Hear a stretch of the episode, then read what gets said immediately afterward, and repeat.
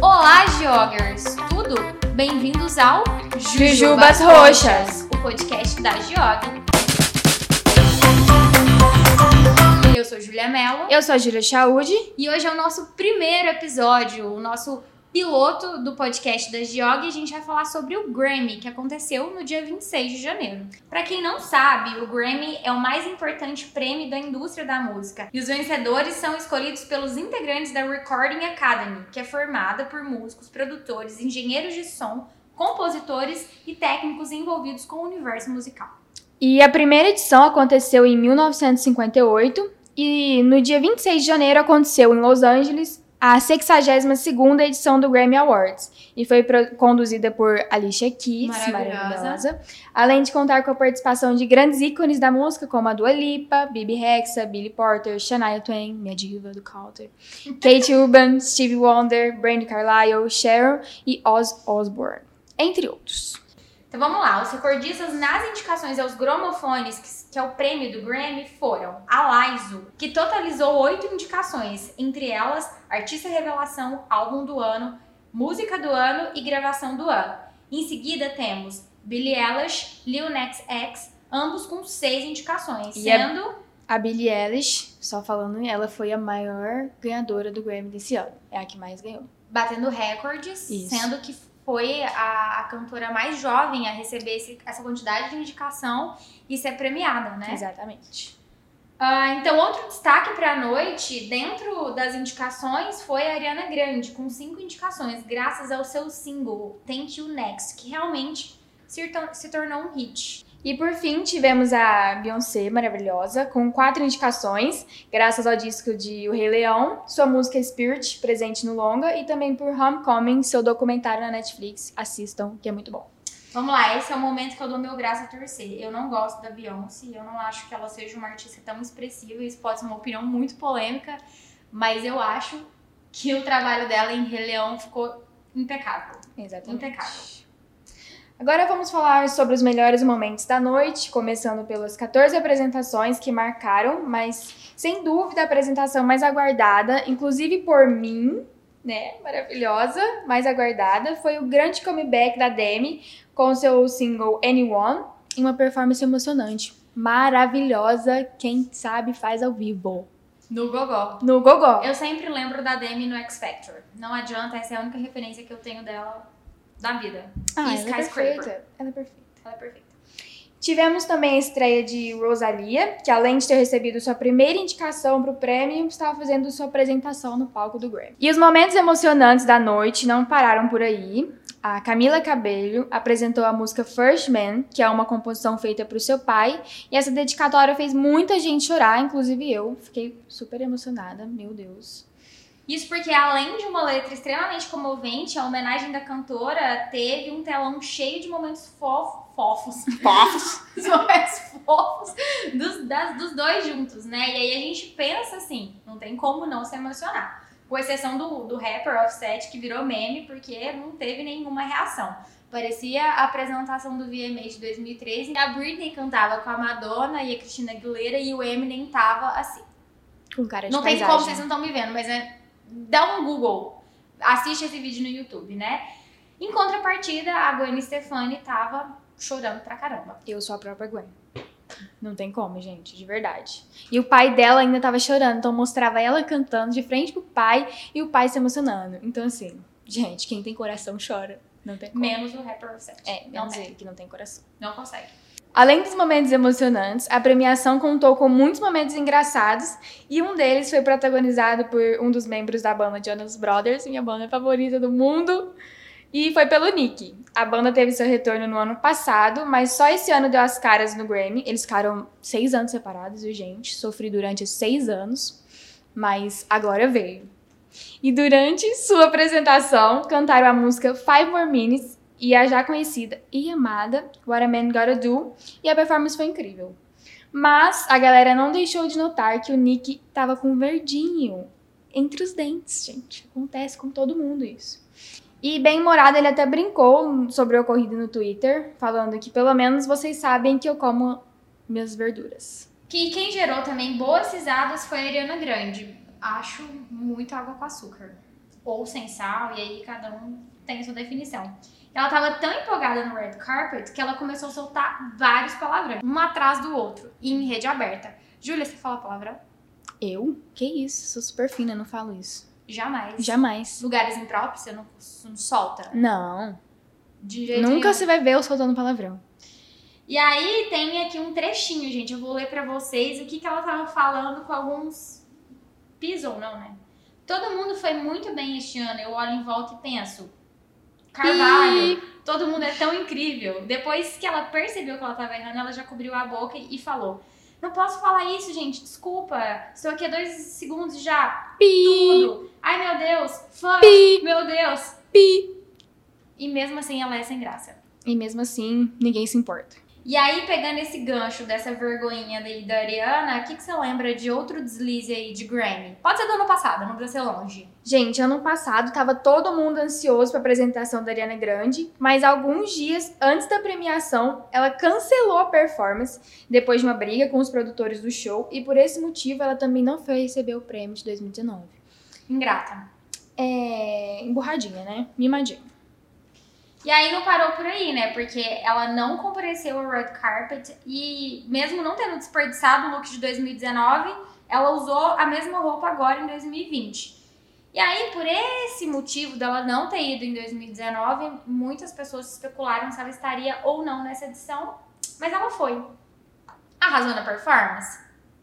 Não sei. Mas Fica ela aí, estava lá. fica aí pra vocês verem. E aí, falando de looks pro red carpet, a gente vai falar de uma coisa que a gente gosta muito aqui, que é looks, moda e acessórios.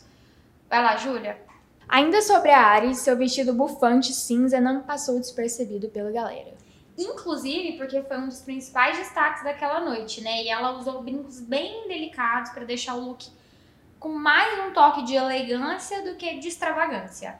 Mas, assim, eu acho que o que mais surpreendeu no look de, de tapete vermelho de todos foi, sem dúvidas, o Billy Porter. Com certeza, foi maravilhoso, gente. Rendeu vários gifs. vários gifs. Porque aquela franja naquele chapéu, meio cia, meio.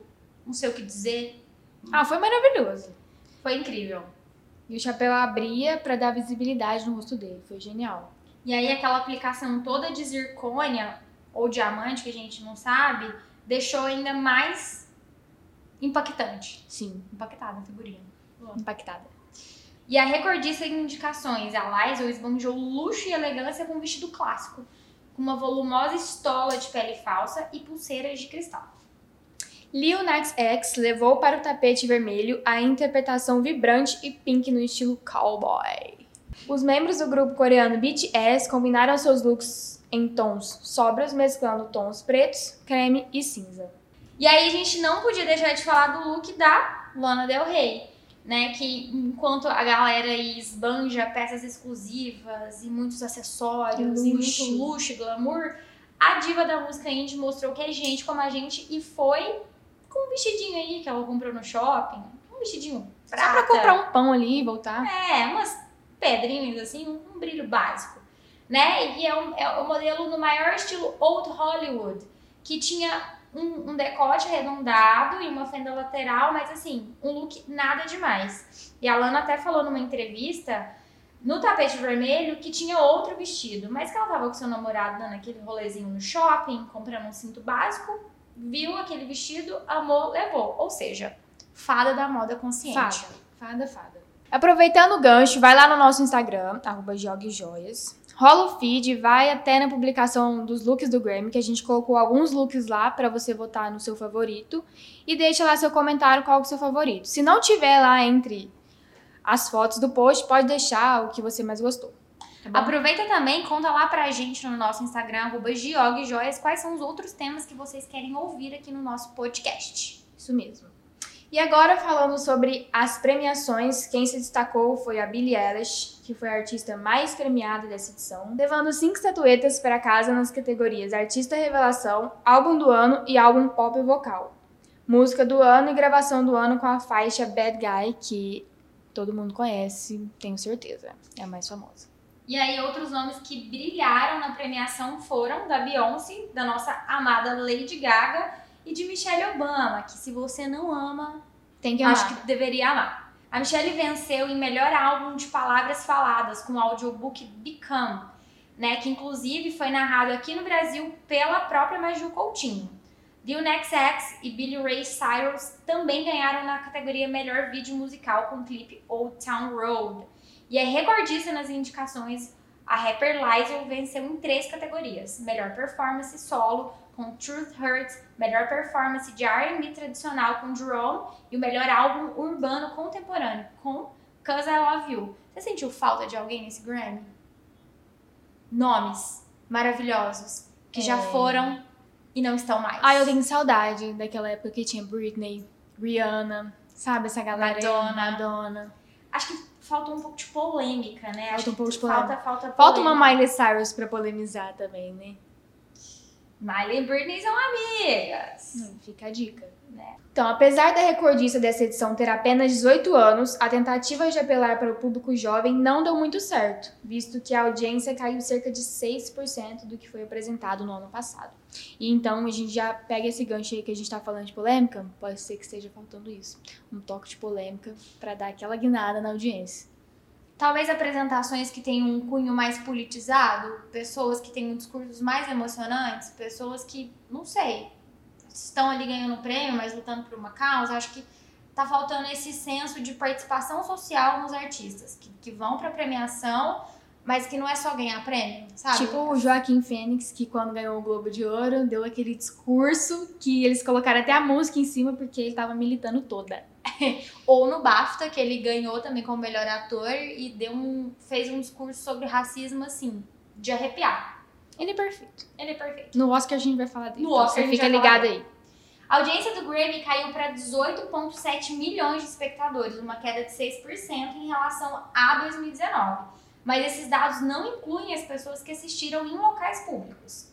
Mas mesmo assim, vale a gente lembrar que a premiação dos Grammys menos assistida na história foi a edição de 2006, com 17 milhões de norte-americanos assistindo.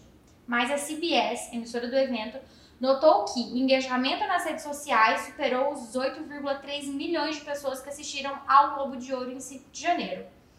Então, assim, o que, que a gente pode usar de justificativo? O que, que explica a gente ter uma maior participação nas redes sociais em relação ao que as pessoas estão vendo na TV, sabe? Uhum. Comportamento jovem? As pessoas estão tweetando mais do que vendo? Com certeza. Então, assim, Existe uma queda na audiência televisiva, mas desde 2018 o Grammy aposta na cobertura online antes, durante e depois do evento. Eu acho que é muito explicado por um comportamento que a gente não assiste mais TV. Sim. A gente vê streaming, ouve streaming, tá nas redes sociais, mas não tá na televisão. A gente fica no Twitter esperando sair o resultado da premiação. Às vezes dando acompanha uma, uma tweetada. Nos stories. Nos stories. Aquele story, né? Aquele story. E aí, o Grammy ele vem sendo a premiação mais acompanhada online e não na TV. Então a gente acha, com certeza, pode ser essa questão de um público cada vez mais jovem cada, e cada vez mais online, principalmente quando o assunto é música ou buscar informações. Realmente, a edição de 2020 do Grammy não teve grandes emoções, mas a cobertura completa está lá no nosso blog é, você pode acessar, tá? Agora mesmo, quando você acabar esse podcast, já acessa lá. Inclusive. Ah, acessa ouvindo, acessa ouvindo. Acessa ouvindo, já coloca agora. E a gente comentou sobre os looks lá, os acessórios do Red Carpet e no Instagram também, tá? Acompanha a gente nas redes sociais, tá? Isso aí. E esse foi a Jujuba da semana, com o nosso episódio piloto aí do Jujubas Roxas. Essa Jujuba foi azeda, foi doce? Ah, foi, foi média. Foi né? média, né? Foi, foi média. média. Vamos ver o que, que espera pra gente no episódio da semana que vem falando do Oscar. Oscar pra quem gente. você tá torcendo? Melhor filme? De melhor filme? Melhor Joker. Filme. Joker? Joker. Mais do que Dois Papas? Hum, Joker. Joker. Ainda Joker. Melhor documentário, quem vai ganhar? Se Deus quiser, Democracia em Vertigem, gente. Tem que, Brasil tor tem que torcer pro Brasil, hein? Brasil no Oscar.